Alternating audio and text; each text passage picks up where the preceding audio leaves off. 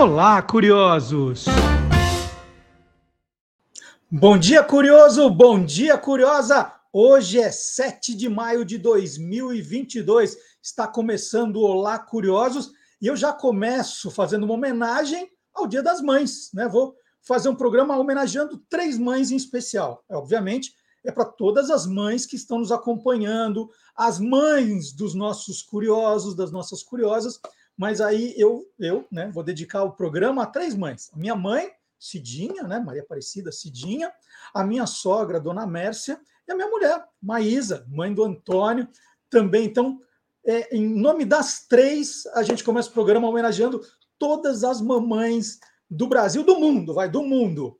Que agora com a internet a gente chega em qualquer lugar do planeta.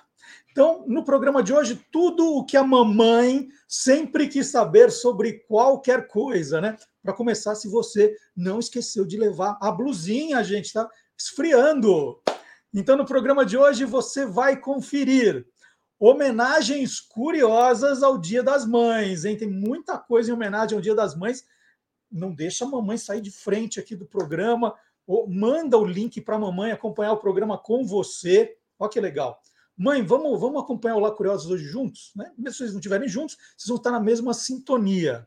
Mais uma, um passeio por cidades mal assombradas. Olha só. Curiosidades sobre o Dia Internacional da Língua Portuguesa. E o papai, que é uma mãe para os jacarezinhos. Uma história que o Guilherme Domenichelli vai apresentar. E mais uma, hein, mamãe? Uma mãe de 11 gêmeos, né? É um time de futebol, 11 gêmeos, verdadeiro ou farsa? Gilmar Lopes tem uma história muito curiosa para contar também. Então, tudo isso e muito mais no Olá Curiosos, que começa agora, já de cara. Não vamos fazer suspense, não. De cara, nós vamos iniciar a nossa homenagem ao Dia das Mães. E quem vai começar com essa homenagem é o professor Dionísio da Silva, autor do livro De Onde Vêm as Palavras.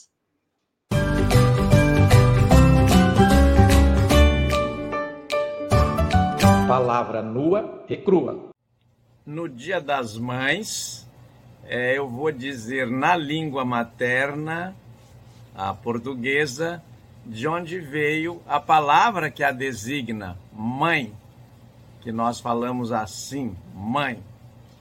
Esta palavra veio de uma língua comum ao latim, ao grego e ao sânscrito de um conjunto de raízes que nós chamamos de proto-indo-europeu. Proto é antes, o primeiro de todos, indo é lá do sânscrito, e europeu da Europa, de onde veio o grego e o latim, de cujo ramo, o latim, veio o português. É, mãe, entretanto, é pronunciada em todas essas línguas do, de raiz indo-europeia com essa forma inicial assim, mam, né? mãe, eu digo, todos nós dizemos mãe, é mater em latim, mama em grego, madre em italiano, mama ou madre também em italiano, é, moda em inglês, muta em alemão e no polonês soa quase como mágica. Mágica, toda mãe é mágica, né? As palavras dizem muito, inclusive trazem significados escondidos.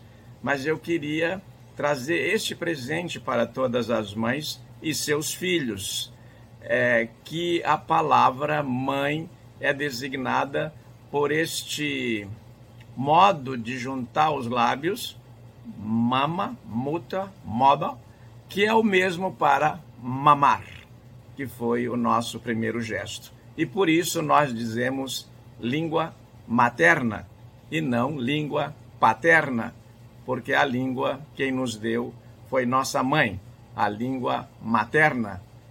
Muito obrigado e até de repente. Na hora da explicaçãozinha, né, o professor Dionísio teve uma hora só que ele falou duas vezes italiano, uma era espanhol ali, mas é que sempre se emociona muito com esse tema, ele me contou. E se você se emociona também com o tema Dia das Mães, saiba que, embora a gente vá falar bastante sobre o Dia das Mães No nosso programa, aqui, né, no programa de hoje, vai faltar muita coisa.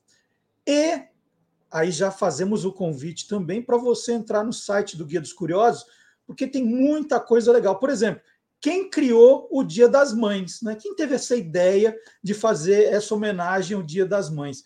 E essa é uma história sensacional, porque a americana Ana Jarvis, que criou a data, que teve a ideia, né, para homenagear a mãe que havia falecido, ela brigou depois com entidades que ela achava que estavam tirando proveito, né, vendendo. O, o, a flor símbolo do Dia das Mães é o cravo. E aí tinha uma associação de veteranos de guerra que resolveu vender, ganhar dinheiro com os cravos. A Ana invadiu a reunião, foi presa. Quando ela saiu da, da prisão, ela falou que se arrependeu de ter criado o Dia das Mães. Tem uma história fantástica. A gente não vai contar aqui no programa, mas tem no site do Guia dos Curiosos. Então tem um monte de coisas sobre o Dia das Mães e eu vou contar algumas aqui ao longo do programa. Mas fica o convite. O programa ele provoca também a sua curiosidade. Ele não termina aqui, né? Ah, termina o programa, falo tchau, gente, até semana que vem. Não, o programa continua nas nossas redes sociais e principalmente no site do Guia dos Curiosos, que está com uma homepage nova super bonita, né? Atualizamos a nossa homepage para caber mais coisa. Então fica o convite, mais uma razão para você visitar o, o, site do Guia dos Curiosos, tá bom?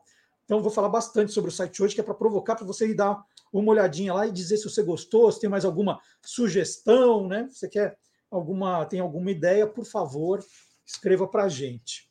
E vou dar uma dica também para você que gosta de livros. É, até amanhã, domingo, dia 8 de maio, está rolando a Feira Virtual da Unesp. E é uma daquelas feiras universitárias, participam várias editoras, que dão descontos de 50% nos livros, metade do preço. Então, a, a, a Universidade, a Unesp, faz parceria com as editoras, e naquele período, as editoras se comprometem a dar 50% de desconto. E você vai encontrar no site da Panda Books vários livros da coleção Guia dos Curiosos com esse desconto de 50%, mas só até amanhã, tá? Só até amanhã. A Panda Books, por exemplo, que é uma das editoras que participa da, da feira virtual da Unesp, tem 300 títulos com desconto, só até as 23h59 de amanhã.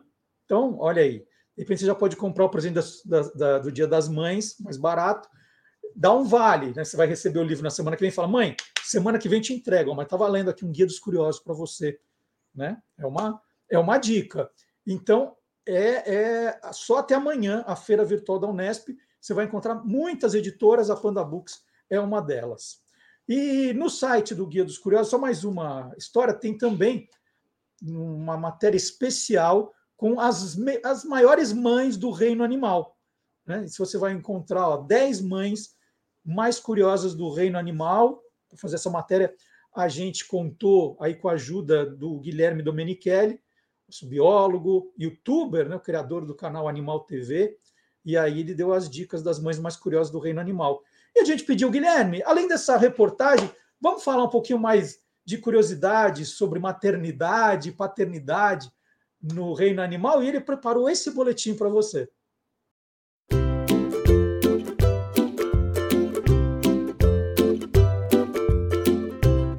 Soltando os Bichos, com Guilherme Domenichelli.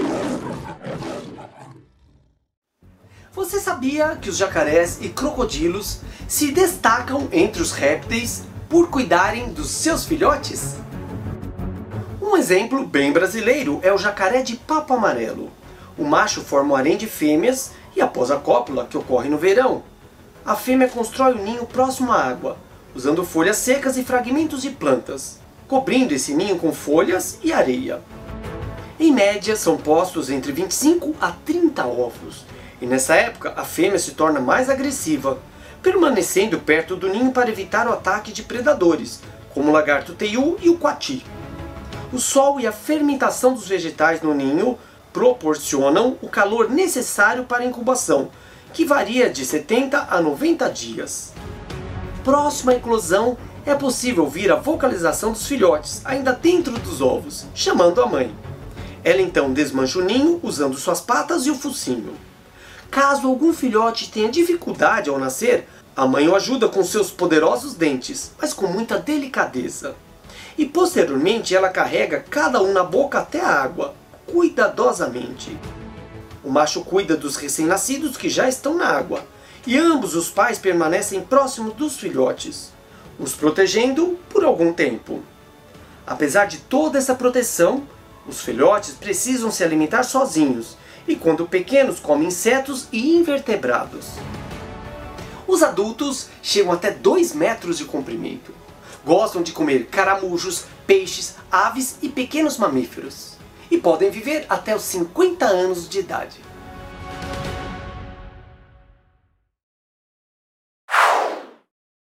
E o entrevistado do Olá Curiosos de hoje é o Tiago de Souza, compositor, roteirista e humorista. Você deve conhecer o Tiago, né, do grupo humorístico Os Marcheiros, que faz aí charges musicais das notícias do nosso dia a dia. Os Marcheiros, né, formado pelo Tiago e pelo Daniel Batistoni.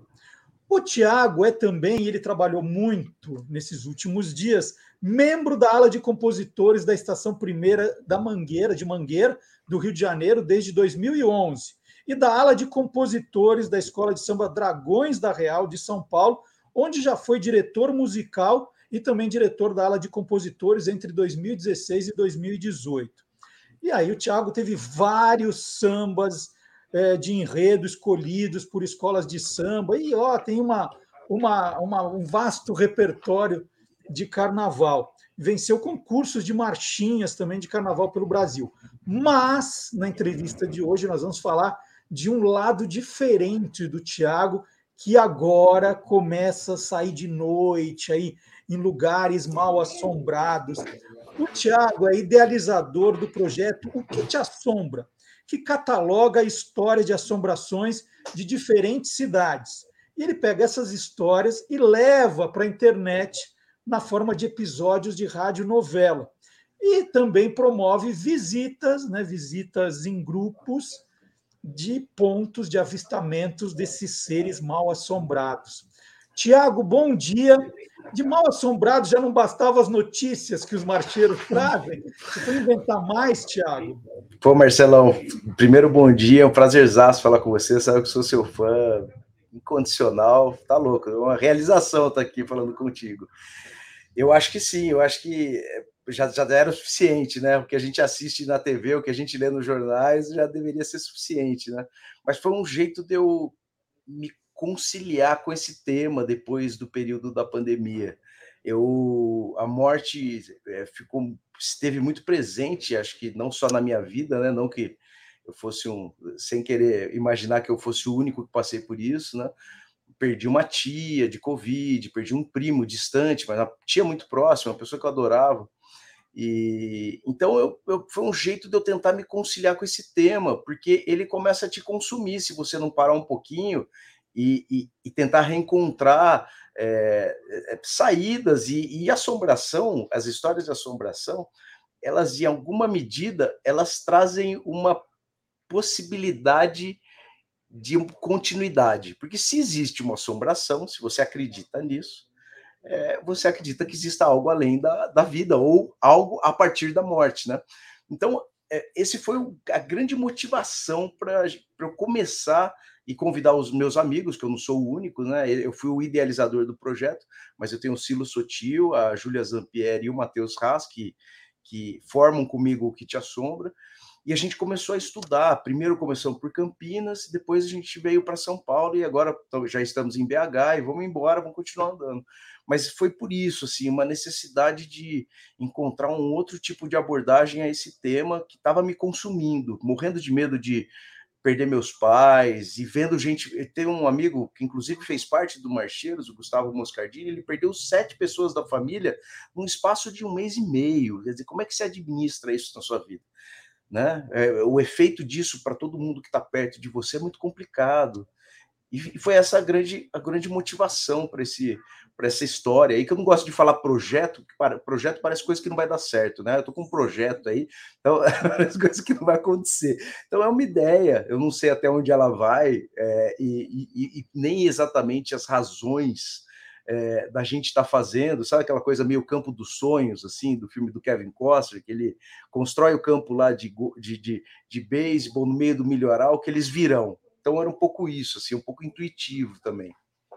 E como é que é essa pesquisa? Porque tem muita gente que acaba dizendo, ah, mas eu vi um fantasma, eu acho que tem alguma coisa aqui, né? E tem já histórias consolidadas, né? Que, que fazem parte aí do folclore de cidades, né?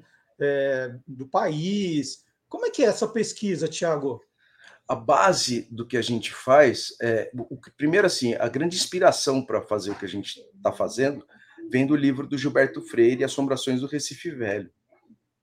E porque o Gilberto Freire ele, faz, ele tem um outro olhar para as histórias de assombração. Ele, ele aproveita todos os recortes sociais, dos costumes, e a partir disso, geográficos às vezes, e a partir disso ele estabelece uma relação é, da fundação da cidade do Recife com a concepção das próprias assombrações. E a gente foi muito nessa esteira. Então, a gente começou por Campinas, até porque no período da pandemia, que a gente ficou de, fiquei de home office, eu fiquei muito tempo em Campinas, hoje eu trabalho, estou em São Paulo, inclusive hoje, mas, é, então, a, todas as pesquisas são, a gente, óbvio, a, a internet ajuda direcionando, mas não tem jeito, porque esses registros, na verdade, ou eles estão nos anais das cidades, então, normalmente, livros que contam as histórias das cidades, elas é, acaba tendo um capítulo ou algum lugar nessas, nessas obras que é, eles são reservadas para esse tema das lendas da cidade. Então a gente faz esse tipo de. Em Campinas eu achei história de assombração em trabalho científico, por exemplo, é, em trabalho de pedagogia é, sobre castigo de criança num asilo que tinha lá para órfãos.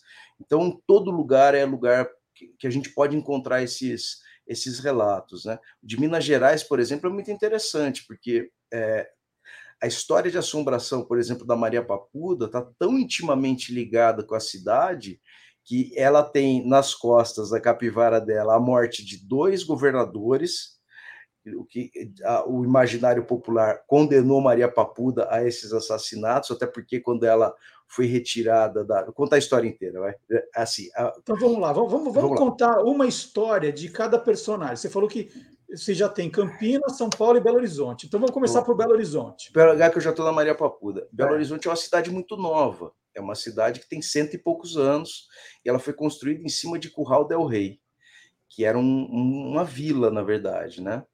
E um povoamento. E aí, é, os, a, a, a capital de Minas Gerais saiu de Ouro Preto, porque eles queriam algo novo, algo que fosse menos relacionado é, ao Império, é, né, com o advento da República, e aí acharam esse lugar lá, geograficamente é, Belo Horizonte estava bem estabelecido, achar, e lá, só que lá tinha um problema, tinha o Curral del Rei ali. Então, eles construíram o Palácio da Liberdade de toda a cidade, mas especialmente o Palácio da Liberdade, que seria a sede do governo, em cima da casa da Maria Papuda, que era uma senhora é, tida como uma feiticeira. E depois a gente volta aqui porque eu acho interessante esse tema. Mas aí construíram então o Palácio da Liberdade em cima da casa da Maria Papuda. Obviamente, ela foi despejada de sua casa sem nenhum tipo de cuidado. Não se sabe se ela foi morta nesse processo mas o fato é que testemunhas dizem que ela saiu praguejando, dizendo que ali morreria gente, que ali seria assombrado, ela saiu é, amaldiçoando aquele lugar. Bom, os dois primeiros governadores que viveram lá morreram misteriosamente dentro do palácio, o que acabou fomentando mais ainda a ideia de que ela, de que a maldição dela que era, era, era forte, a praga da mulher era braba. E aí, a Maria Papuda ainda tem mais um terceiro governador que morreu depois de um tempo tomando banho. Então, a história da Maria Papuda e as histórias de Minas Gerais em geral, elas trazem esse, elas trazem essa ideia da, de um tipo de revanche ou de uma vingança de quem foi soterrado. Todas as assombrações de BH, elas partem da periferia para dentro da Avenida do Contorno. Para quem não conhece Belo Horizonte, é uma cidade que foi feita, o centro da cidade, ou a parte da cidade tida como nobre ou central, é feita, é, ela é, foi construída dentro da Avenida do Contorno, e o que está fora é periferia. Então, as, todas as histórias de assombração de BH, elas, elas trazem essa, essas mensagens. Elas vêm da periferia para dentro, como se elas tivessem sido expulsas de seus lugares. Então, é assim com a Vantesma da Lagoinha, que fica pendurado nos, nos viadutos. Antigamente, ele ficava sentado nos trilhos para assustar os, é, os motoneiros, porque dizem que ele foi morto atropelado por um, por um bonde. Tem o, o Fantasma da Serra, que é um aparentemente um funcionário público vindo de Ouro Preto sem emprego para tentar recobrar o seu emprego aqui lá em Belo Horizonte. A Moça Fantasma da Serra, e tem outras histórias que a gente conta de lá. Campinas é, é então, interessante. Então, Campinas, Campinas, assim, todo, todo teatro tem um fantasma, né? Aí fico imaginando o Carlos Gomes, que é um dos campinas mais famosos. Ele assombra o, o, o teatro de Campinas, Tiago? O Carlos Gomes, ele na verdade, a história do Carlos Gomes do Fantasmagórica é maravilhosa. O Carlos Gomes ele não tinha uma boa relação com a cidade, né? Ele era um cara simples, quer dizer, filho de uma família humilde, e o Carlos Gomes ele, ele não teve imediatamente em Campinas reconhecido seu talento. Ele teve que ir embora de Campinas para que isso acontecesse.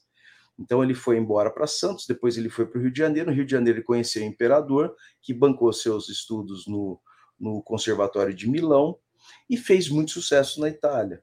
Ele voltou para o Brasil, para Belém do Pará, ele não voltou para São Paulo nem para Campinas, e ele morreu lá. E ele teve mais um desentendimento com campineiros e com paulistas antes de, antes de morrer, porque ele foi convidado para compor o hino da República e pela proximidade que ele tinha com o imperador, ele se negou a compor o hino. Então ele não queria voltar de jeito nenhum para cá.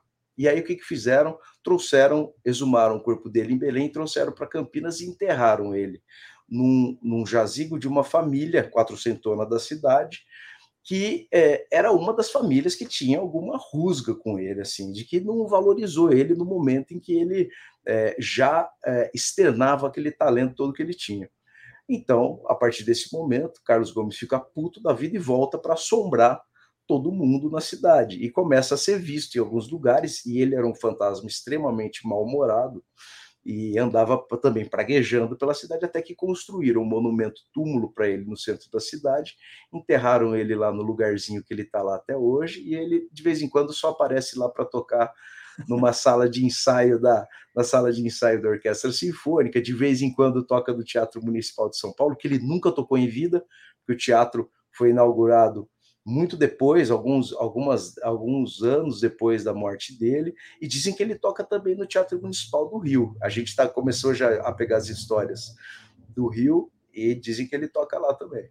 Ele está em turnê, na verdade. Está em turnê. Está em Brasil. Está em turnê. o Thiago, é... só, só para terminar falar, essa trilogia, depois eu deixo o tema livre para você. Não, não, não, vamos, vamos é, é, que assim, eu, eu fiz recentemente é, a convite do Tiago, o passeio do que te assombra pela, é, por alguns pontos mal assombrados do centro de São Paulo. E, e eu fiquei tão comovido, porque, assim, embora eu, eu, pesquise bastante sobre a história de São Paulo, conheça bastante, tem sempre alguma coisa que a gente vai descobrindo. E o Tiago, é, assim, ele me possibilitou descobrir coisas espetaculares sobre o bairro da Liberdade. O bairro da Liberdade é o bairro oriental. Antes era o bairro japonês, agora é o bairro oriental de São Paulo. E eu queria que você contasse, Tiago, como personagem de São Paulo, a história do Chaguinhas, que, claro. no final das contas, é responsável pelo nome do bairro, né? É interessante, né? O Chaguinhas, ele era um, ele era um cabo, né? Francisco José das Chagas, e o Chaguinhas é um cara muito pouco falado. Eu acho que a, a figura dele e, e, e, o protagonismo dele, porque tudo que a gente vai contar foi um ano antes da independência. Então, era, é, eu acho que isso tem, isso tinha um papel também. É, imagina como era, como devia estar efervescente, né? É, aquele período histórico. Enfim, o Chaguinhas ele era um, ele era um cabo, né? Francisco José das Chagas, do primeiro batalhão de caçadores de Santos. Embora ele morasse em São Paulo, ele fazia parte desse batalhão, um batalhão que é, quem, quem é, o contingente desse batalhão era formado pelo exército é, nativo, dos nativos. existiam dois exércitos na época, o exército dos nativos e o exército português ainda. E o que acontecia nesse período? O dinheiro não chegava nunca para pagar o soldo do exército dos nativos, que era formado majoritariamente por negros forros, né, negros alforriados e por indígenas. Então nunca chegava esse dinheiro e existe até uma existe até uma referência para esse exército, porque era um exército dos pés descalços. Então era um exército que tinha muita diferença de tratamento entre ele e o exército português. E o Chaguinhas era um cara que se mobilizou para, primeiro, mudar essa, essa realidade e, segundo, cobrar os soldos. Como ele não foi atendido, eles organizaram um motim com outros soldados e alguns oficiais, mas com um soldado que também é conhecido na região chamado Cotindiba, que foi parceiro do Chaguinhas desse motim, e eles ficaram dez dias lutando contra o exército português, tentando manter os fortes amotinados que eles é, acabaram fomentando. Eles não conseguiram segurar muito tempo, foram, é, eles se renderam, foram trazidos para São Paulo, foram julgados e trazidos para São Paulo, e na Praça da Liberdade, que chamava Largo da Forca, eles foram, é, houve aí sim o início de uma, de uma, talvez de um milagre que aquele, aquela região assistiu porque o Contidiba ele ficou, ele foi o primeiro a ser enforcado, então usaram uma forca, tiveram êxito, mataram Contidiba, e aí pegaram a mesma forca e colocaram no Chaguinhas. Quando colocaram a primeira e soltaram Chaguinhas, a corda arrebentou, a mesma corda que foi usada em Contidiba. Pegaram uma segunda corda, colocaram no Chaguinhas novamente, ela estourou de novo. Se na primeira corda o povo já começava a se mobilizar pedindo liberdade, dizendo que aquilo era um milagre, pedindo clemência. Quando a segunda corda estourou, aí todo mundo tinha certeza que estavam diante de algo inexplicável, sobrenatural. Fizeram uma terceira corda e aí tem duas versões. Tem uma terceira versão que é de que a terceira corda também arrebentou, e a outra versão é de que essa corda não arrebentou, mas não matou Chaguinhas. Ele, se, ele ficou pendurado lá, soltaram ele. Quando ele caiu, o povo pedindo clemência, o povo gritando liberdade, o Chaguinhas foi morto a pauladas. É, essa é a história do Chaguinhas. E o Chaguinhas é, além disso, ele é uma entidade cultuada na Capela dos Aflitos, que é onde a gente, a gente né, termina o nosso passeio, e, e, que, na verdade, toda, toda, toda vez que eu faço, eu já fiz, eu acho que umas seis, sete vezes o passeio aqui em São Paulo, me emociona, cada um que, que explana a história do Chaguinhas, deixa as suas observações pessoais, isso comove muito, porque o bairro da Liberdade é um bairro que, embora tenha é, hoje essa construção, essa construção da ideia de ser um bairro oriental, e de fato é, não dá para negar, mas ele tem na sua origem muito forte, muito fincada, é, a presença de povos originários e de negros, principalmente. Por quê? ali era um grande cemitério.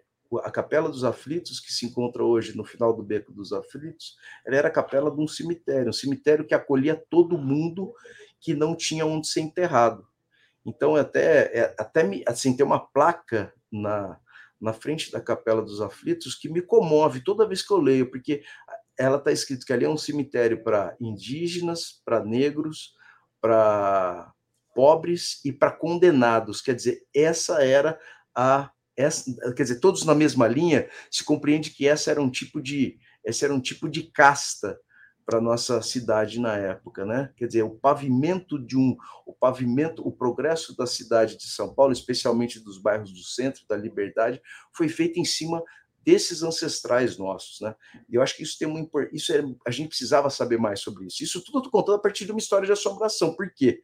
O Chaguinhas é visto ainda na Liberdade, ele é visto pairando por ali.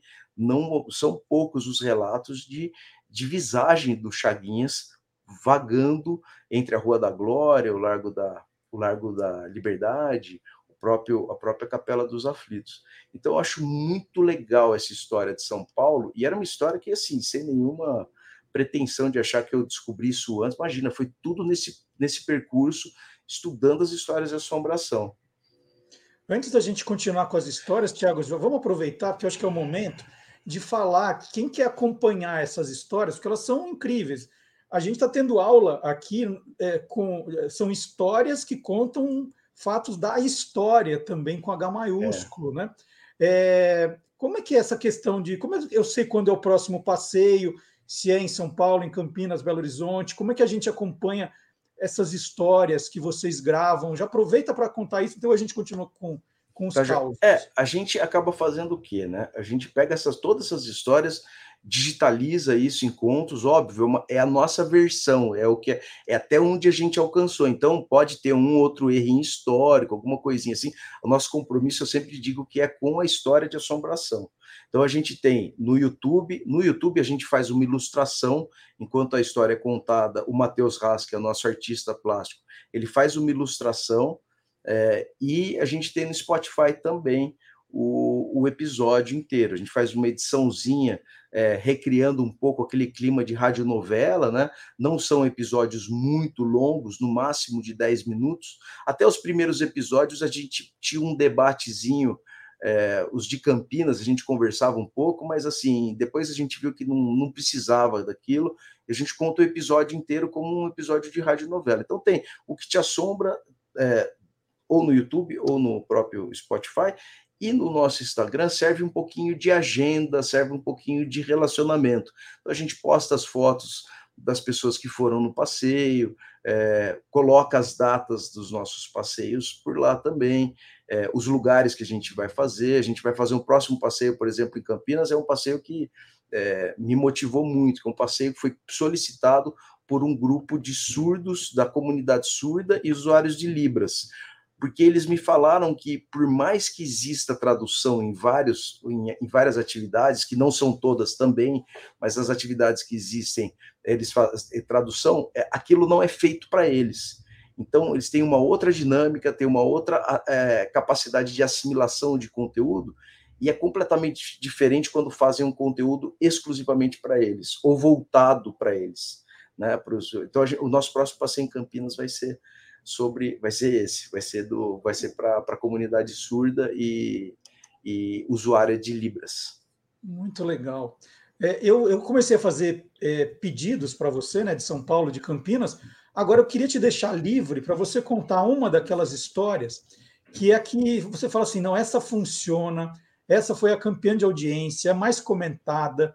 Qual é a assombração que dá mais ibope, Thiago? A que mais ibope. Pô, então, assim, as de Campinas, igual São Paulo, a coisa que eu mais gosto, na verdade, Marcelo, é fazer o seguinte: a gente traçar uma curva maior entre as histórias e tentar conectá-las de alguma forma. Então, eu acho que o impacto de uma de São Paulo, que é o motivo de São Paulo ter as assombrações que tem e no lugar que tem, que são que é a história do Ayangá. Eu acho que essa é uma figura e a figura da Anhangá foi tão importante para a gente porque ela me fez buscar, no, pelo menos nesses outros três lugares, e no Rio de Janeiro que a gente já fez, um tipo de mito de criação da cidade. Pelo menos um mito de criação nesse universo próprio é, mitológico. Então, o Ayangá, para mim, é muito fundamental isso. O Ayangá, o que, que ele é? Uma entidade, né? É, só para contar rapidinho aqui. Então, você tem em São Paulo, quando, quando é, fundam um colégio evangelista, né, os dois jesuítas, o Manuel da Nóbrega e o Anchieta, o Anchieta é, ele é um dramaturgo e ele usa para evangelizar os povos originários, né, os povos nativos, é, histórias com passagens bíblicas do evangelho, passagens do evangelho, só que ele insere ele acultura essas passagens colocando personagens da mitologia indígena. E aí ele faz uma coisa que chamou a atenção da gente, porque ele coloca Tupã como deusão lá, o pai de Jesus, tal, o pai de todo mundo, e ele coloca como o capeta Ayangá. E na mitologia indígena, a gente pesquisou que Yurupari faz mais esse papel do, do diabo. Ele parece mais, ele é o cara mais malvado é, em todas as tribos, em todas as nações, e Urupari ele faz, mais, ele faz melhor esse papel. Mas por que, que o Ayangá em São Paulo ele tem essa figura tão maléfica? Né? Primeiro o Ayangabaú, que é o rio, que é um rio meio, é, que é um marco né, geográfico nesse povoamento que nascia ali em 1554. E aí o que acontece, então? O, o Ayangá, ele, houve uma ruptura do Ayangá com os povos que viviam por aqui. Né? O Ayangá ele é uma entidade cultuada como protetor da floresta ou protetor dos animais. Eu acho que ele é mais um mediador da floresta, porque ele permite alguma predação. ele permite uma predação em equilíbrio, enfim, se aquilo não viola o equilíbrio da floresta, ele deixa caçar. E a humanidade fazia parte disso para o Ayangá.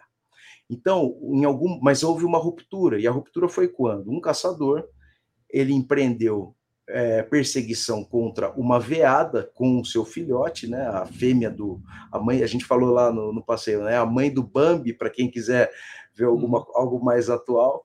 É, e ele começa a caçar, e o Ayangá tem o seu sentido aranha lá ativado e percebe que se ele matar a mãe, o filhote vai morrer inevitavelmente. E se ele morrer, ele deixa de ser um semeador, ele deixa de se reproduzir, enfim. Então ele, ele, ele faz o quê? Ele tem um superpoder, o Enga. Ele transforma, ele consegue é, enlouquecer as pessoas. Ele cria uma ilusão nesse caçador e o caçador consegue caçar a mãe, a, a mãe veada, mas na verdade ele estava caçando o tempo inteiro a sua própria mãe. É como se o Enga quisesse dar uma lição nele, né? E, só que isso acaba gerando um rompimento entre os humanos que cultuavam o Ayangá, que também como um mediador da floresta. Então, o Ayangá passa a ser uma figura demoníaca para essa, essas comunidades. Tanto que, quando. E aí tem um, o segundo superpoder do Ayangá, que os tupinambás, quando, eles, quando alguém da tribo morre, eles colocam tochas perto do corpo e fazem oferendas para Anhangá numa distância segura para o corpo, para aquela pessoa que morreu, a alma dela, ter tempo de subir para o Guajupiá, que é o céu indígena. Por quê? O Anhangá se alimenta da energia das almas. Então, quando ele percebe que alguém morreu no lugar que ele, que ele que é território dele, ele vai lá, suga a energia das almas, as almas não têm força para ir para o Guajupiá, então elas ficam ali assombrando o lugar. E é o que acontece no Vale do Anhangabaú. Porque se o pessoal for procurar é, das 10 histórias de assombração de São Paulo, 11 são no Ayangabaú ou no entorno. Então, eu acho que o uhum. Ayangá é muito. E por que, que eu estou falando isso? Porque o Ayangá fez com que a gente buscasse essa origem das assombrações. Campinas, por exemplo, tem uma história bonita também, uma epopeia quase, que é, começa de uma assombração de um cara chamado Elesbão, que é um jovem negro que foi enforcado, e termina a, a, o nosso passeio no lugar onde a forca do Elesbão foi queimada pela comunidade negra. É, em Minas Gerais, a mesma coisa. Sempre tem essa ideia de um, uma curva maior que explica todo o resto, porque a Maria Papuda, quando saiu do seu casebre, falou que aquele, aquela cidade seria assombrada. Então, tudo acontece assim.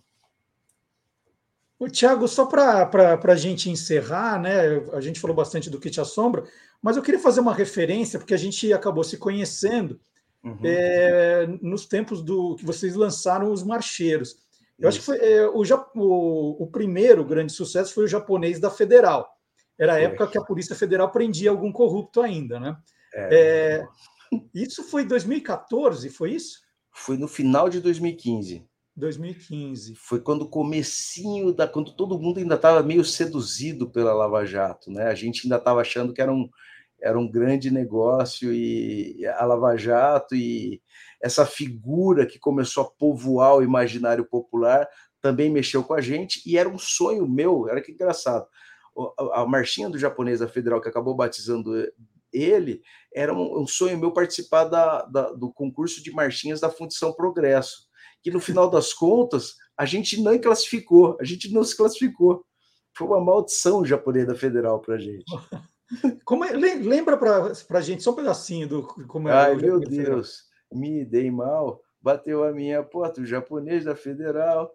Ai, meu Deus, me dei mal, bateu a minha porta, o japonês da federal. E Marcelo, essa música é engraçado, porque parece que todo mundo endeusou ele depois. Na música, a gente tira sarro porque ele fez uma diligência errada. É quase premonitória, né? Porque um monte de gente também foi foi depois inocentada aí na Lava Jato e era meio premonitório, porque o japonês da Federal bateu na porta do cara errado. Ah, e, e ele mesmo, né? Ele acabou sendo. Ele perdeu o cargo porque estava facilitando contrabando. História muito louca. E a gente fez essa versão. Quando isso aconte... acabou eclodindo, a gente fez a versão do japonês preso, que era: ai meu Deus, se deu mal, foi preso em Curitiba, o japonês da federal. É, a gente fez essa versão dele. Aí todo mundo que gostava da gente começou a odiar a gente, e a gente achou maravilhoso isso. foi ótimo. E, e como é que tá? Como vocês estão ainda nos marcheiros? Que agora é, você fazer piada de um lado te transforma exatamente em adversário, né? E, e as pessoas às vezes nem percebem que você está fazendo piada dos dois lados. Como é que ficou a vida de vocês, dos marcheiros, agora com, ah, com esse momento político, Tiago? Umas ameaças de morte, gente que. É, coisa leve. Gente é. que deseja que minha filha tenha câncer em todos os espaços do corpo dela. Pessoal cristão, né? O amor cristão dessa galera aí é esse, né? Que, que a gente tenha, que você fique doente, que sua mãe morra atropelada por um trem, é tudo isso, assim, não tem mas, pô, é, eu também acho que assim, é, eu não valorizo muito isso, eu acho que é uma. As pessoas também querem ser percebidas, eu acho que é um grande conjunto de coisas que a gente está vivendo. É, não tem só uma. Eu não acredito que quem ameaça vai fazer alguma coisa, eu tenho mais medo de quem não ameaça, né? De quem quer te expor, que quem, esse, essa galera, eu não acho que eu acho que são covardes só e tá tudo bem. A gente tirou sarro de a gente tira sarro de notícia. Isso acaba protegendo a gente e também numa curva maior, né? É, se começar lá do japonês, que é quando a gente fez a primeira música que, que acabou é, nos é, incentivando a continuar fazendo é, músicas e sátiras sobre notícias, a gente tira sarro de notícia, então a gente tirou sarro de todo mundo. E também já foi odiado por quem estava no governo na época entendeu? A gente também foi odiado por quem hoje se diverte com, com, com, com o que a gente faz, se diverte pra caramba, adora mesmo, assim, a gente vira e mexe e vê as sátiras que a gente faz é, em, em, em perfil de político, em perfil de ativista, e como a gente viu também do outro lado lá no começo, né? Porque o papel do humor acho que é um pouco isso, né? humor, na verdade, ele não tem que ter, ele não tem que ter, eu acho que ele não tem que ter isenção, é uma é, é, a maior balela do mundo é achar que a gente é isento. Não, a gente não é isento. A gente faz porque a gente tem uma a, a premissa de quem conta piada é de ser engraçado, de, não se importar com outra coisa. Então não existe isenção, não tem nenhuma. É igual quando cai comida no rio que tem piranha, as piranhas comem. Tem que ser assim, eu acho. E espero que seja entendido, porque o humor aproxima a gente, né?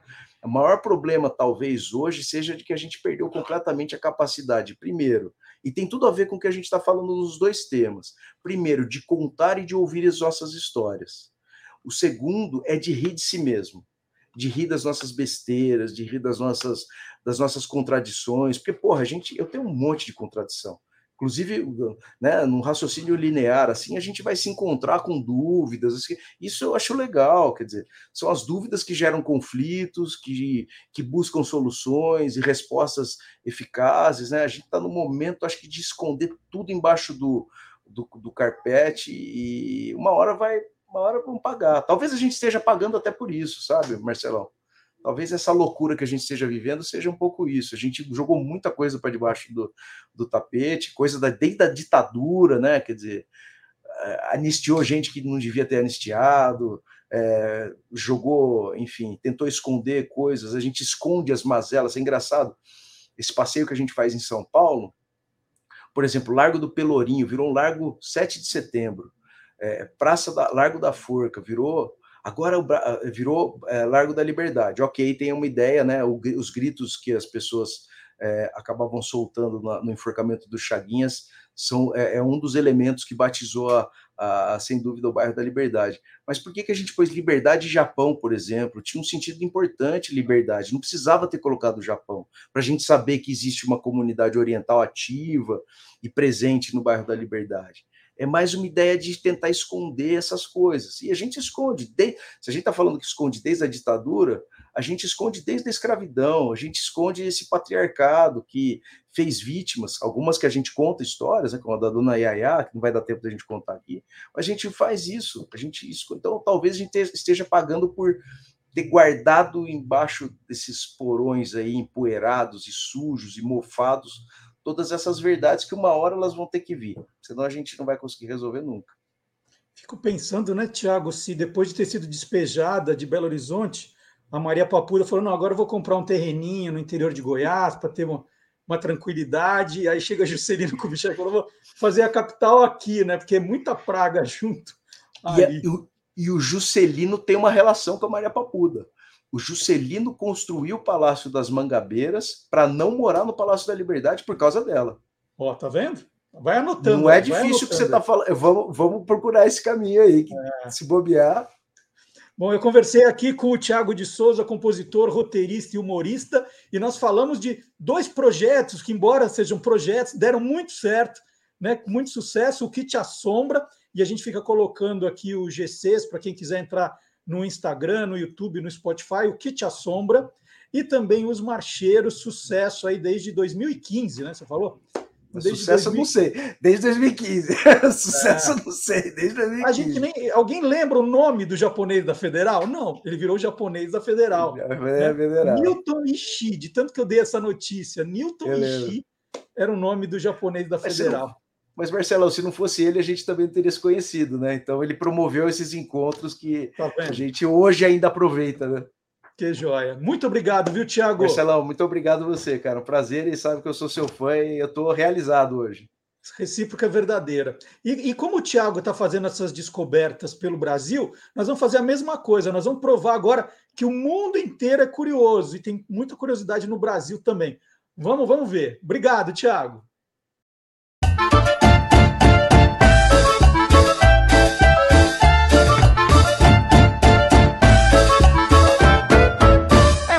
Brasil que não acaba mais.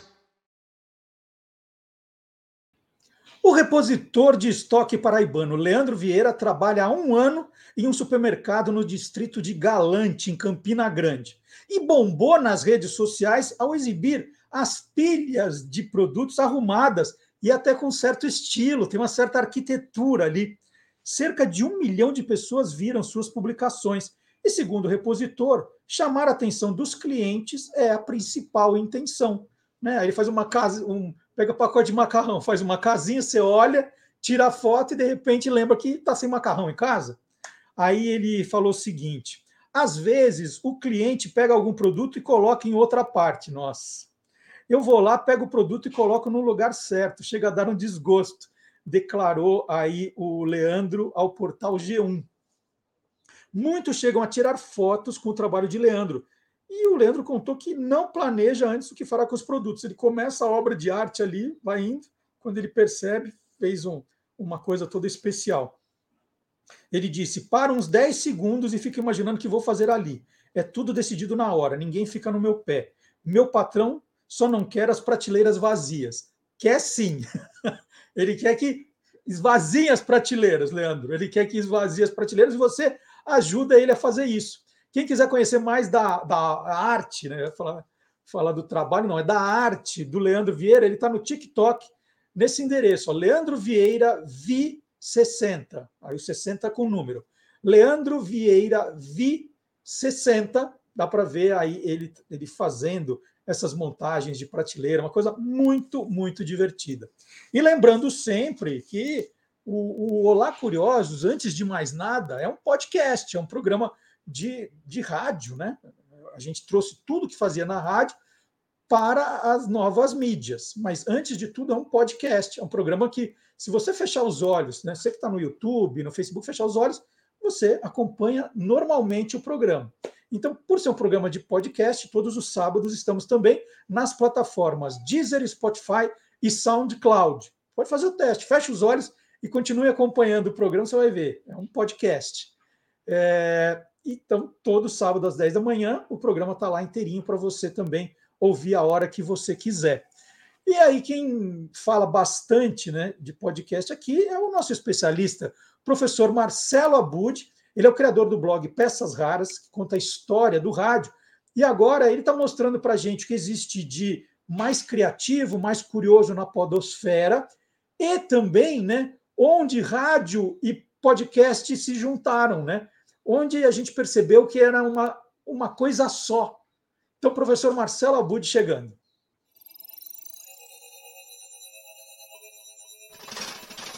Hoje pode.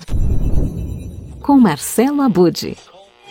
Um dos pontos fortes do áudio nessa era em que se valoriza a escuta pelo podcast é que eu posso escolher o melhor momento para ouvir, eu fecho os olhos, eu silencio as notificações do celular, ou seja, tudo me propicia um maior mergulho em relação àquelas histórias, aquelas narrativas que são contadas nos episódios. Desde o final de 2019, o Quem Ama Não Esquece está disponível nas plataformas de streaming como o Spotify ou, como já se tornou tradição também em relação aos podcasts, no canal do YouTube da Band FM. É só buscar, tanto no streaming como no YouTube, por Quem Ama Não Esquece Band FM para encontrar as histórias narradas pelo Murilo Júnior e pela Tata Lima podcast do Quem Ama Não Esquece da Band FM. O bonito do amor é que ele tem o dom de nos tornar iguais, apesar de todas as nossas diferenças. Se você ainda não ouviu, essas histórias são contadas em forma de radioteatro, com sonorização, né, aquela sonoplastia que nos leva até os ambientes, com uma trilha sonora pensada para cada episódio para ter um envolvimento ainda maior com a história que está sendo narrada. Aquela casa. Dá para acreditar? Sendo assaltada na rua de casa. É uma loucura isso aqui, né? Desculpa eu aparecer assim, tá bom? Ah, ontem. Oi, pessoal, tudo bem? Oi, Marcelo. Obrigada pela sua oportunidade de a gente poder falar um pouquinho do Quem Ama Não Esquece, esse programa aqui que a gente coloca no ar todos os dias para todo o Brasil pela Band FM a partir das 11 da manhã, contando as histórias reais da vida das pessoas, o que elas passam, as superações, as alegrias, as tristezas também, porque vida real é assim, né? Essa semana é uma semana muito legal pra gente, porque a gente tá contando as histórias das mães dos artistas, trazendo um pouco da representatividade. A gente traz esses artistas porque eles têm um exponencial, obviamente, mas tem muito a ver com essas mães, que não são mães de artistas, são mães que a gente nem pode falar que são mães comuns, porque não são. Essas mulheres são batalhadoras, são mulheres incríveis. E aí a gente pegou alguns artistas que representam, artistas que a gente gosta muito, artistas que têm muito a ver com o nosso público, para mostrar que essas mães, embora sejam mães de artistas, são mulheres que já passaram por, por muitas dificuldades. E aí a gente selecionou algumas mães aqui, até fiz uma colinha. A gente começou com a Maria Barbosa, que é a mãe do Tiaguinho, uma mãe maravilhosa que trouxe tantas coisas para a vida desse filho, que batalhou com ele, que se mudou, que foi atrás, que não deixou ele desistir do sonho. Depois a gente contou a história da dona Sebastiana Maria, ela que já mora com Deus, a mãe do Gustavo Lima, passou fome com esse menino, é, trabalhou muito para que ele pudesse chegar onde chegou, teve essa dor de fazer o filho partir para em busca do sonho e ficar naquela incerteza se daria certo ou não. Olha, dona Sebastiana, deu certo, seu filho é um sucesso, viu? A gente conta a história da dona Almira também, que é a mãe da Maiara e Maraísa.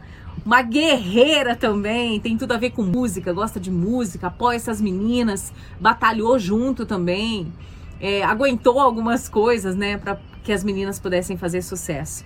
É uma história também que a gente vai contar no Quem Ama Não Esquece dessa semana. A gente não vai terminar, porque a gente tem a história dessa mulher que todo mundo conhece, Dona Helena Camargo, mãe do Mirosmar, do Zezé e do Luciano e da família Camargo. Dona Helena, que é um ícone de mãe, já teve a história contada no filme e a gente vai trazer essa história aqui também.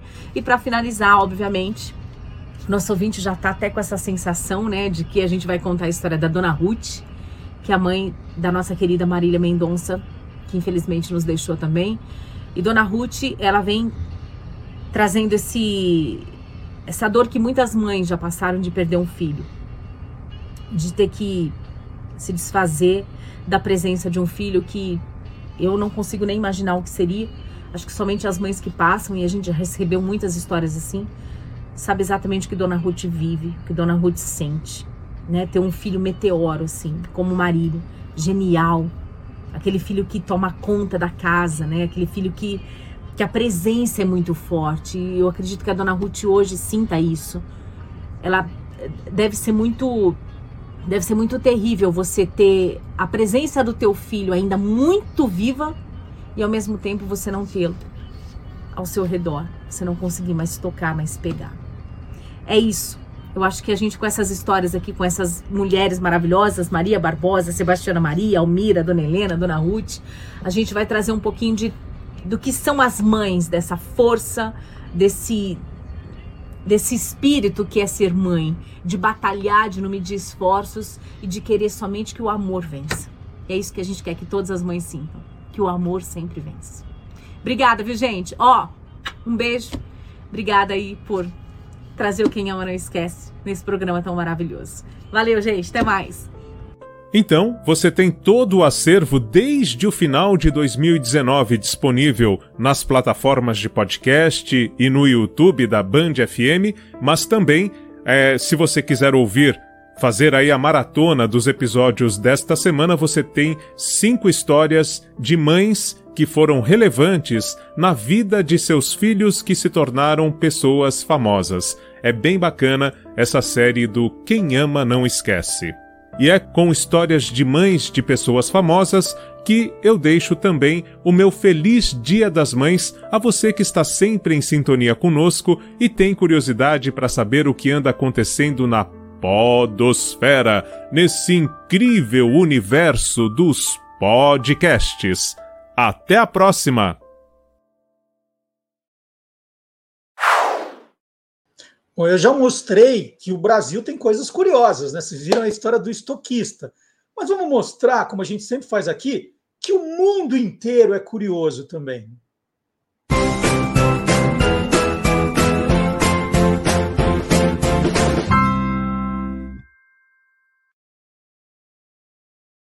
Gente, essa notícia aqui veio do Japão e eu já vou adiantando que ela é muito louca.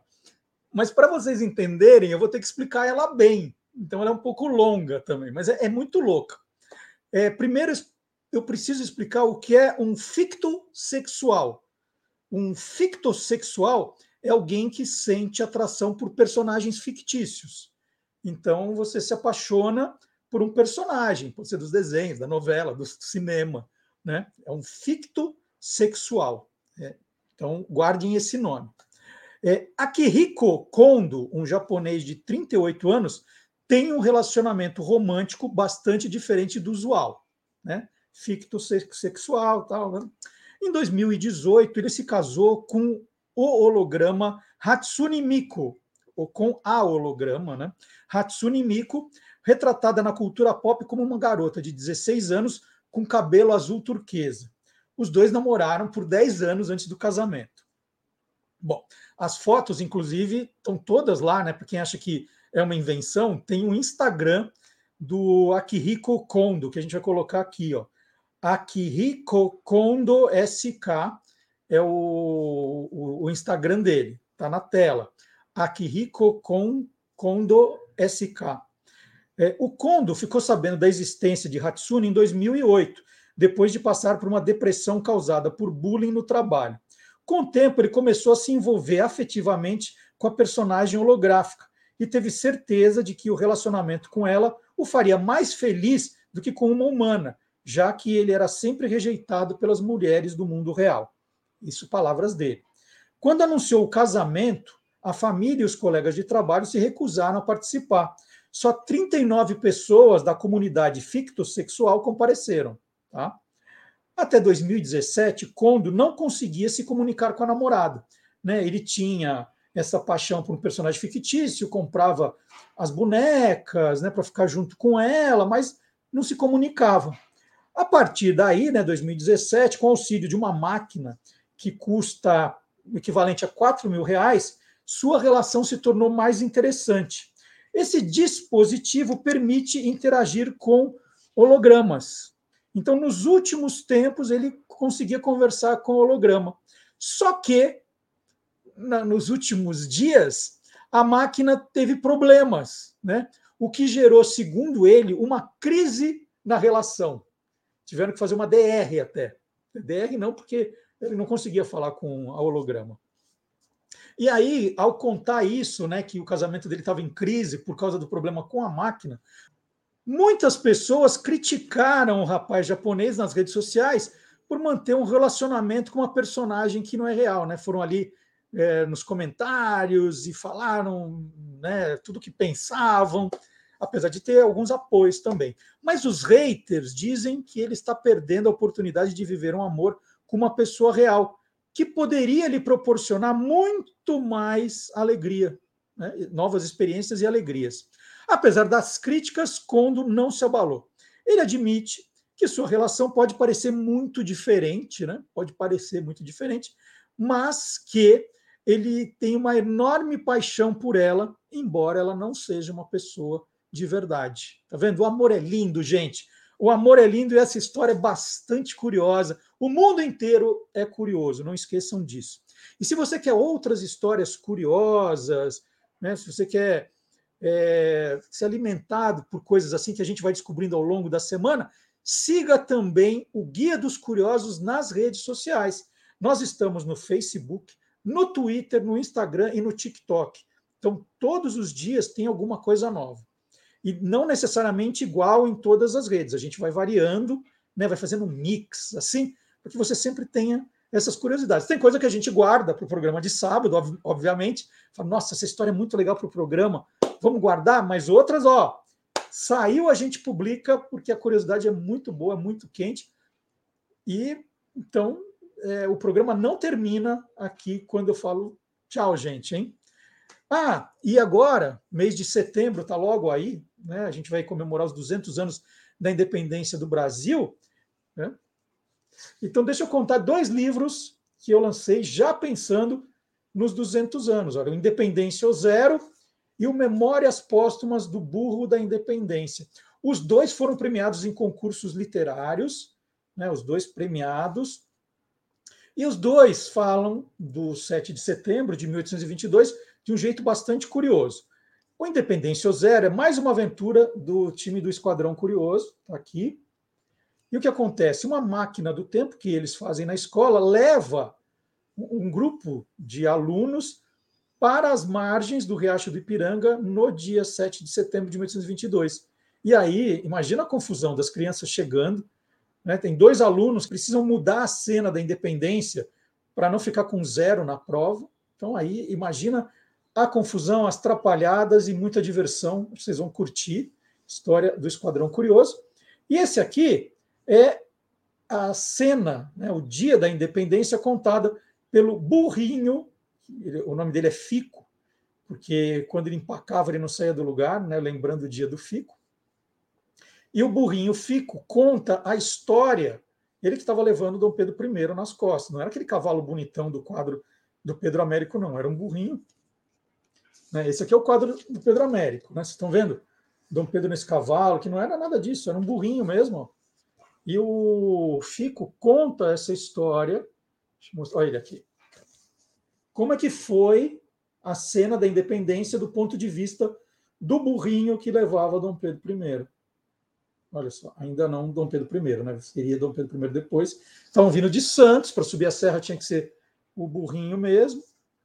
E ele e ele ficou meio chateado, porque ele acha que a história não deu devida importância a ele, né? E ele se lamenta aqui. Então, são as Memórias Póstumas do Burro da Independência. Dois livros, já se você já quiser, se preparando, preparando seus alunos, por exemplo, para os 200 anos da independência. Já, já começa a haver uma movimentação de muitos livros sendo lançados, muitas reportagens saindo.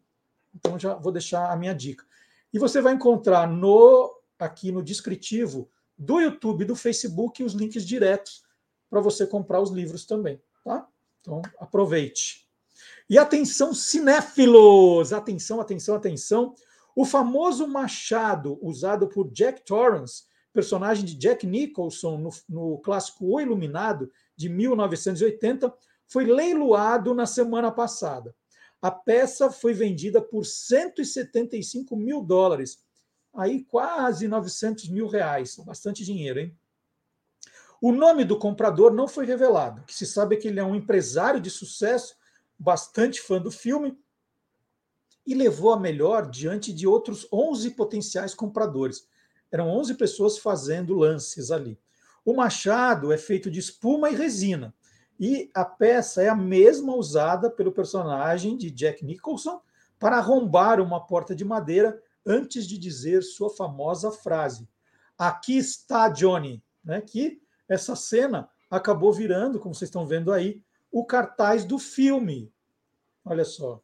The Shining, o Iluminado, essa é, é, é, é uma das cenas mais emblemáticas da história do cinema.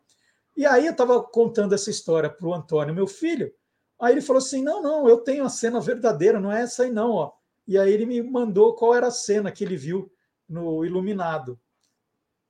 Olha quem estava atrás da porta ali. Não era o Jack Torrance, não. Aí ele fez essa homenagem para mim. Que bonitinho, né? Quem tem um filho assim, né? Está sempre feliz, não vai ter problema nenhum. Ah, e tem mais uma história boa, gente. Uma história boa. Eu já falei aqui como eu gostei do La Casa de Papel, uma série que eu adorei, né? Tem momentos chatos, teve umas barrigas, assim, uns momentos muito chatos, mas é uma série que eu adorei. Eu, quando saía, já ficava na frente da televisão maratonando para acabar logo. E por outro lado, o Round Six, que é a série coreana lá dos batatinha frita, que todo mundo morria. Gente, eu assisti por dever profissional, porque nossa, coisa chata. Não achei graça nenhuma. E agora estão dizendo que tem uma mistura das duas, que a Netflix anunciou a nova série La Casa de Papel Coreia. É isso. São, é, a série começa, entra no ar dia 24 de junho. Vou, vou ser obrigado a ver, né? Serão 12 episódios divididos em duas temporadas, né? Seis e seis. E a história mostra o assalto a um banco que tem ali guardada a nova moeda da Coreia unificada. Então, ficção total. É, a história é praticamente a mesma do Casa de Papel. Né? Os, os atores são todos coreanos, mas os personagens são todos baseados na série original. As máscaras de Salvador Dali, né, que, que era uma marca registrada, foram substituídas por máscaras coreanas típicas. Então, essa é uma das novidades aí que também semana quando eu fiquei sabendo, falei, opa, preciso contar isso para os curiosos e para as curiosas. E aí uma pergunta que veio, né? É, esse tipo de série, ela seria um remake, ela seria um prequel, ela seria um reboot, ela seria um spin-off, né? São tantos nomes hoje e começou uma discussão na internet. Como é que a gente pode chamar essa nova La Casa de Papel Coreia? E aí eu lembrei que o Silvio Alexandre ele já explicou isso no universo fantástico. Lembra? Vamos ver de novo?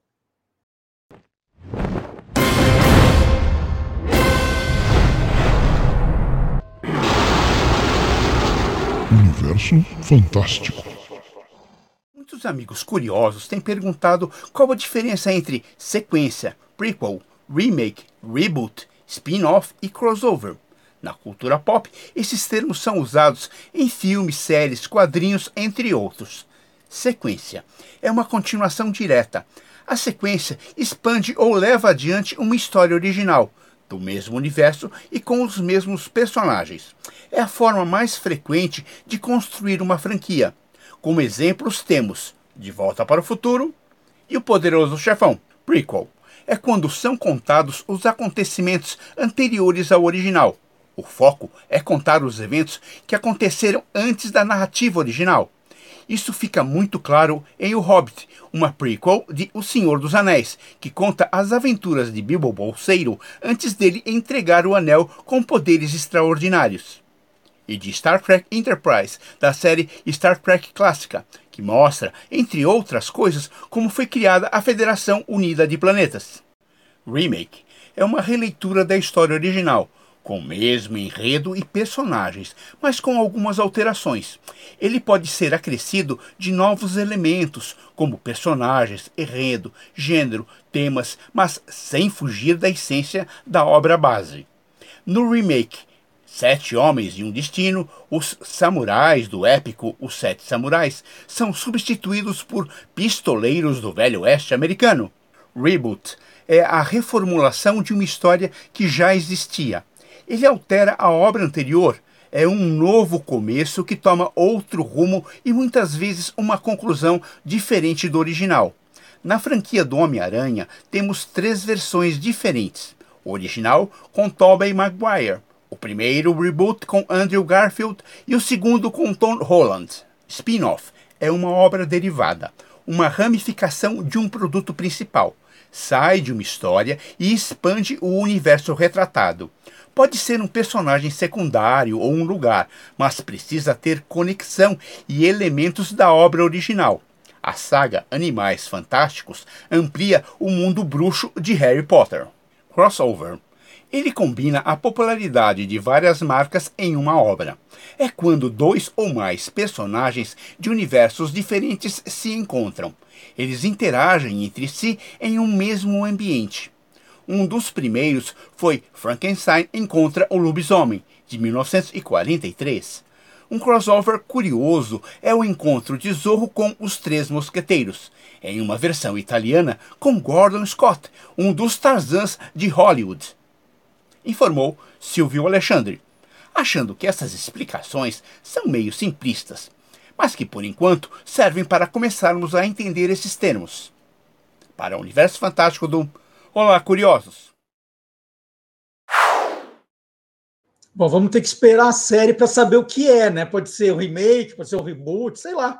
Agora vamos ter que esperar para aí a gente cravar o que vai ser esse novo La Casa de Papel. E a gente aproveita, né, mais uma vez, para dar a dica para você que está acompanhando o programa e está fazendo uma homenagem ao Dia das Mães, acompanhando o programa com a sua mãe, né? Você compartilhou, mãe, vê esse programa hoje comigo, puxa a mamãe de lado, vamos ver. Né? Tem também, se a sua mamãe é nerd, no site do Guia dos Curiosos, uma homenagem às mamães do mundo nerd. Você vai achar essa reportagem lá, com alguns exemplos bem legais das mães importantes desse universo. Tem também, se sua mãe é mais noveleira, né? Não, meu filho é nerd, mas eu sou mais noveleira. Tem também. Tem, tem para todos os gostos de mãe, ó. 12 mães de novelas que fizeram história. Um dos destaques está aí a foto da dona Armênia, rainha da sucata. Então, são 12 mamães de novelas que fizeram história. Sua mãe vai gostar de relembrar. É, e aí, a gente aproveita, já estou falando de novela, para convidar vocês também a acompanharem toda quinta-feira o programa Quem Te Viu, Quem TV. Estão histórias maravilhosas. É contar a história da televisão brasileira mesmo, né? dos pioneiros, dos primeiros programas, dos primeiros comerciais. Muito legal, toda quinta-feira a partir das 8 horas, embora a exemplo do Olá Curioso, você pode acompanhar a hora que você quiser, do jeito que você quiser. Então fica o convite, né? Para quem tiver no YouTube já, no canal do Guia dos Curiosos no YouTube tem lá playlists e você tem os 80 programas que o Maga fez. É, no, na quinta-feira passada, o Maga contou histórias, mas muito engraçadas. Assim, é, é, é, seria cômico se não fosse trágico, né?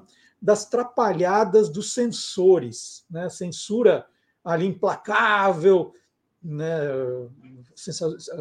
ali entre 64 e 85.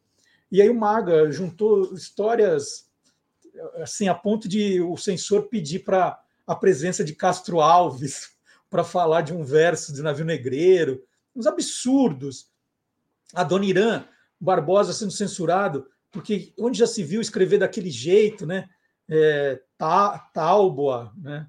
de tiro ao árvaro. Né? Então, o Magalhães contou histórias geniais. E aí eu separei uma aqui do, da censura de Roque Santeiro, que a gente vai ver agora.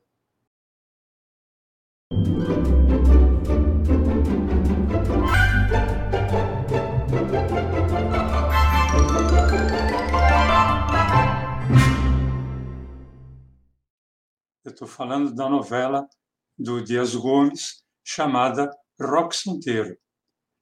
Essa novela ela começou a ser gravada em 1975 e ela estava prevista para estrear em agosto daquele ano. E as chamadas, Marcelo, eu me lembro muito bem, elas faziam referência à fabulosa história de Rock Santeiro e a sua fogosa viúva, no caso era a viúva porcina, que era aquela, aquela que foi sem nunca ter sido. E vale dizer que o rock santeiro, Marcelo, ele já era sucesso mesmo antes da estreia, porque as chamadas eram muito interessantes, os personagens também. Eu me lembro que eu fiquei muito curioso, porque chamada de estreia de novela é rotativa, né? É, de manhã, de tarde, de noite. Então, em qualquer hora que você assistisse à televisão, você acabava vendo a chamada. E eu estava muito curioso, eu e o mundo, né? Estávamos todos muito curiosos para ver a estreia do, do Rock Santeiro e todos os jornais de 28 de agosto de 1975, inclusive está aí a, a grade horária da Folha de São Paulo, tinham a grade horária da Globo a indicação, a estreia de Rock Santeiro.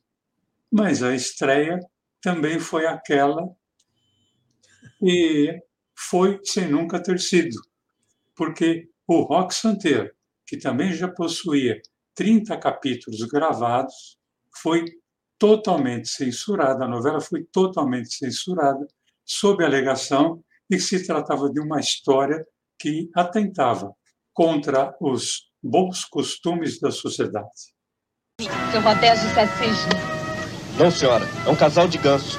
E o que foi que eu mandei você comprar, seu Rodésio? Um casal de cisne. Mas é muito difícil encontrar, patroa. Eu procurei Salvador inteirinho e me disseram que, que nem no Rio de Janeiro eu ia encontrar esse O casal. diabo que carregue que fosse, você tinha aqui porque eu mandei. Eu falei, eu quero um casal de cisne. É cisne, seu cabeça de minhoca? Então quer dizer que a censura era pontual, né? Atentado aos bons costumes. Era isso. É, não era só isso, não. Porque, segundo a censura da época, a novela tentava contra os bons costumes e outras coisas também, dentre eles os valores da igreja. Eu não sou bobo, Malta. Se você não me dá esperanças, é porque você não vai fazer nada. Eu já entendi tudo. Ó, espere, para. Eu já entendi tudo. Você, o prefeito, Matilde, todos rezando pela mesma cartilha. Acabo dando um murro na fuça desse padreco aí. Então, o programa inteirinho você acompanha no canal do YouTube do Guia dos Curiosos. Quem te viu, quem TV, toda quinta-feira, 8 da noite. Tem umas histórias aí. é, a a história que ele contou com o Jô Soares da censura é de rolar de rir. Então, é, fica aí a dica para você não perder o Magalhães Júnior. Se- E, e esqueci de falar de um tipo de mãe também que a gente homenageou no site do Guia dos Curiosos: as mães do cinema. Né? Eu mostrei as mães do mundo nerd, as mães das telenovelas, mas tem também as mamães das telonas. Então, mais um motivo para você acompanhar o site, mandar os links para a mamãe. Ou, ou amanhã, fazer uma homenagem à sua mãe, pega lá uma curiosidade, coloca, faz um post usando uma curiosidade e marca o Guia dos Curiosos. Vou adorar. Faz um post, né? Coloca uma curiosidade, olha como nasceu a data. Minha mãe lembra a dona Armênia, minha mãe lembra essa aqui, a minha mãe é nerd igual essa. E aí põe lá, marca o Guia dos Curiosos também, vou ficar lendo a sua publicação. E toda semana nós temos novidades também na página do TikTok e do Instagram. São os pequenos vídeos que eu faço ali de um minutinho, um minutinho e dez, um minutinho e cinco às vezes, mas com curiosidades bem legais. E eu sempre destaco aqui qual foi a curiosidade que teve mais audiência naquela semana, né? O vídeo que mais bombou conta a história agora da, do jacarezinho da grife Lacoste. Como o crocodilo se transformou no símbolo da grife Lacoste. Em 1923, o tenista francês René Lacoste, de 19 anos, estava em Boston, nos Estados Unidos, para a disputa da Copa Davis. E ele se encantou com uma mala de couro de crocodilo que viu na vitrine de uma loja. O técnico da equipe prometeu, meio de brincadeira, que lhe daria a mala de presente se ele vencesse sua partida. Lacoste perdeu, mas um jornalista americano soube da história e, fazendo aí um paralelo com a agilidade do tenista na quadra, apelidou Lacoste de Le Crocodile. Os crocodilos, né, aqui vai um parênteses, são animais bastante velozes na Terra. Em 1927, Lacoste usou a figura de um crocodilo como brasão e um blazer azul marinho, azul desse tamanho assim, em uma camisa de mangas curtas, com gola e botões que iam até o pescoço. A figura foi desenhada pelo artista Robert George. Dois anos depois, Lacoste abandonou as quadras por causa de uma tuberculose e criou a grife Lacoste em 1933 em parceria com André Gillier. Foi a primeira marca a estampar sua logo numa roupa. René Lacoste foi um dos mais vitoriosos tenistas da história da França. Se você gostou do vídeo, quer sugerir alguma coisa também para o programa, para as redes sociais, escreva para a gente no Olá Curiosos, arroba guia dos curiosos.com.br. É o melhor jeito de você se comunicar com a gente, olá curiosos, arroba guia dos curiosos.com.br. E vamos continuar as homenagens ao Dia das Mães, né? Não terminou não, mamãe, tem mais coisa aqui pela frente. Nós vamos chamar agora o professor Vard Marx.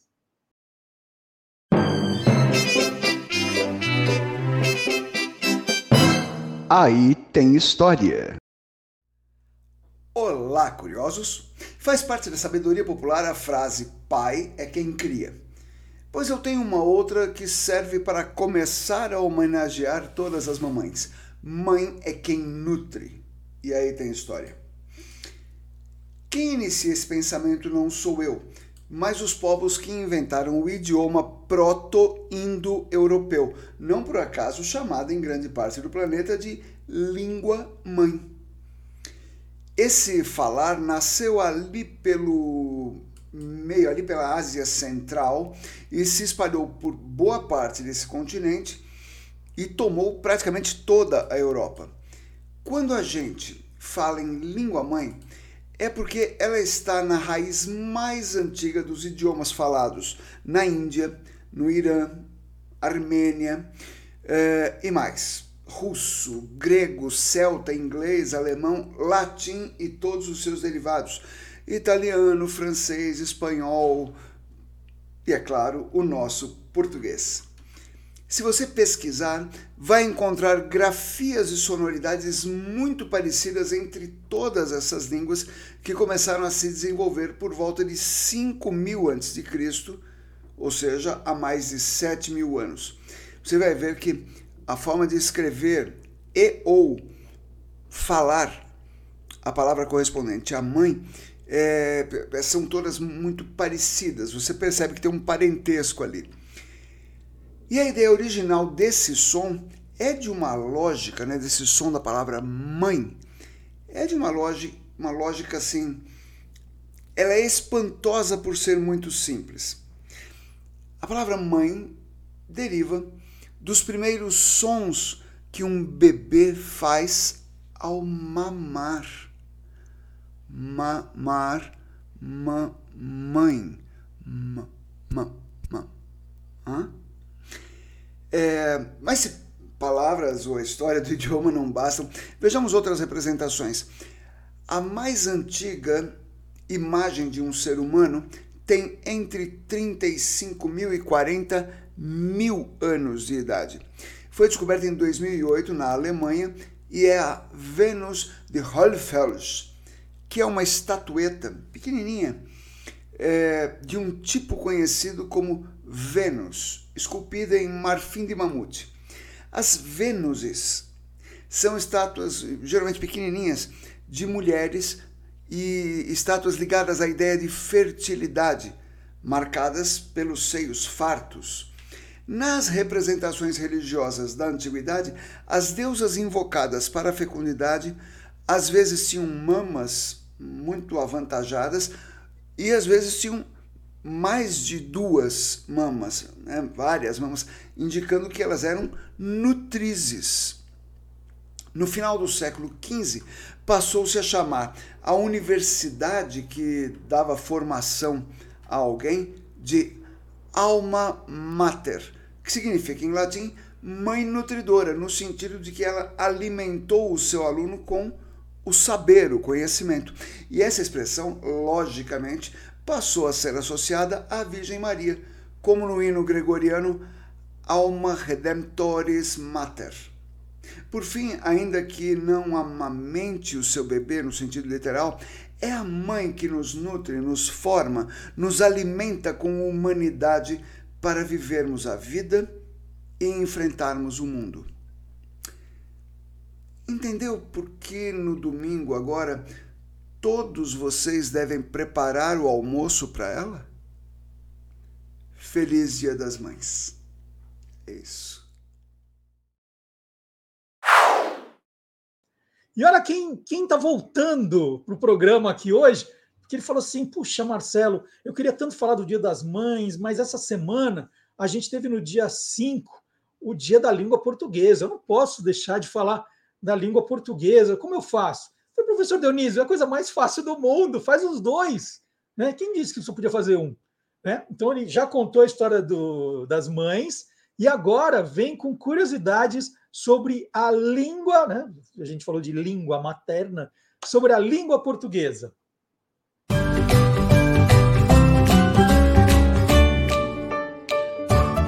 Palavra nua e crua. O Dia Mundial da Língua Portuguesa, 5 de maio, é uma invenção de Cabo Verde. Cabo Verde é uma das nove nações lusófonas. Ela, esta nação, levou a proposta à ONU, à Unesco, e este dia foi declarado o Dia Mundial da Língua Portuguesa. Mas por quê? Porque é uma das dez línguas mais faladas no mundo e para que a ONU reconhecesse como uma das línguas mais importantes do mundo e a mais falada no hemisfério sul. Então é uma homenagem. Agora é curioso como essas pequenas nações lusófonas se movem, têm iniciativas, e nós, que somos a maior nação lusófona, o Brasil tem 215 milhões de falantes dentre os 270 milhões que compõem as nove nações lusófonas e nós temos poucas iniciativas. Por exemplo, o acordo ortográfico, que era uma iniciativa de Portugal e do Brasil, é, só ficou valendo, valendo agora o, o, acordo ortográfico só ficou valendo no mundo depois que São Tomé e Príncipe assinou o acordo para valer. É, precisava um terceiro país assinar para que ele valesse, ficasse em vigor. As nove nações, naturalmente, é, integram este acordo ortográfico, mas se não fosse a terceira, uma terceira subscrever, não estaria em vigor. E quantos habitantes tem São Tomé e Príncipe? 250 mil habitantes. Quer dizer, é menos do que um município médio brasileiro, de médio para pequeno, 250 mil habitantes. Mas foi ele, São Tomé e Príncipe, quem fez valer o acordo, juridicamente.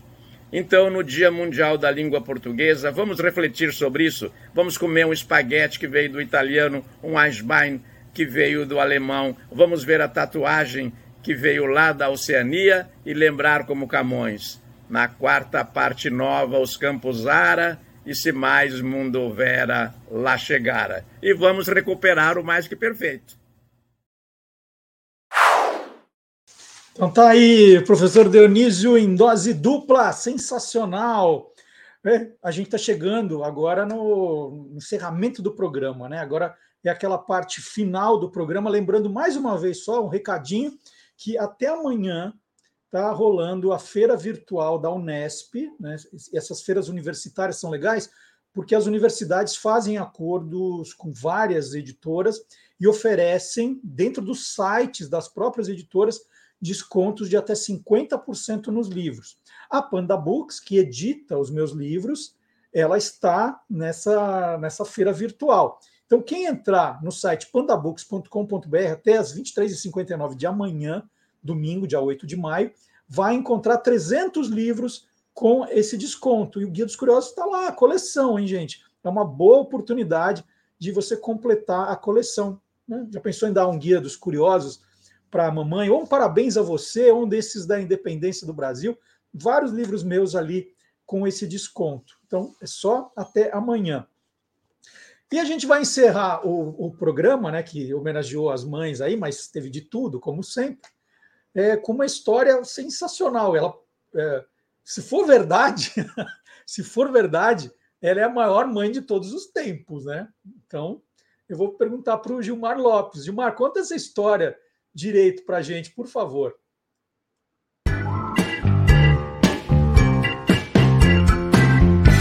Verdadeiro ou farsa? Essa foto circula desde 2012, sempre ali perto do Dia das Mães. E esse ano não foi diferente. Ela mostra ali 11 criancinhas, 11 bebezinhos deitados numa maternidade e o texto que acompanha essa foto diz que foi uma mãe lá na Índia que teve 11 filhos de uma vez só, 11 gêmeos, no dia 11 de 11 de 2011. E é claro que um monte de gente ficou curiosa para saber, será que isso é verdadeiro ou farsa? É farsa! Bom, a foto é real, mas a história por trás dela é falsa. Só para você ter uma ideia, o maior número de gêmeos que nasceu assim de uma vez só aconteceu lá na Austrália em 1971. E depois em 1999, uma mãe lá na Malásia também teve nove crianças de uma vez só. Infelizmente, nem todas sobreviveram. Já 11 gêmeos de uma vez só, isso aí nunca aconteceu. A explicação para essa foto é que no dia 11 de 11 de 2011, um hospital lá em Surá, na Índia, resolveu juntar 11 crianças que teriam nascido ali no mesmo dia para tirar essa foto. Os 11 bebês nasceram por inseminação artificial, são bebês de proveta, e tudo foi calculado para que eles nascessem exatamente no dia 11 de 11 de 2011. E aí, para comemorar, os médicos colocaram os bebezinhos todos um do lado do outro e tirou essa belíssima foto. Então, amiguinhos curiosos, essa foto é de 11 mães que tiveram 11 bebês no dia 11 de 11 de 2011 e não foi de uma mãe só, viu? Eu quero aproveitar esse verdadeiro farsa de hoje para mandar um beijo para todas as mamães do planeta, em especial para minha mãe, a Dona Lourdes. Um beijão, mãe, tudo de bom. E para as outras mães também um grande abraço. Se você quiser saber se o que está rolando na internet é verdadeiro ou farsa, entra lá no e-farsas.com. Tchau, tchau. Então, vou aproveitar a carona do Gilmar Lopes e abraçar também todas as mães aí, as mães que tornam seus filhos curiosos também, né? Instigando a curiosidade, né? Fazendo a criança se interessar por livros, por filmes, por músicas. O papel da mãe é muito importante. Então, para a mamãe curiosa, nosso beijo, muito obrigado a todos que acompanharam. Se a mamãe de vocês aí não pôde acompanhar, por favor, mande o link para ela do programa, ela vai adorar. Olha que presentão, né? Você nem precisa ir no shopping hoje, falar, mãe, de presente para você, estou mandando aqui o, o Olá Curiosos especial Dia das Mães. Vai ver. Coração de mãe, né? Vai, vai adorar o presente. Então, para todas as mamães, já fiz homenagem no começo do programa para as mães do meu coração aí. Um feliz Dia das Mães e até a semana que vem com mais um Olá Curiosos. Tchau!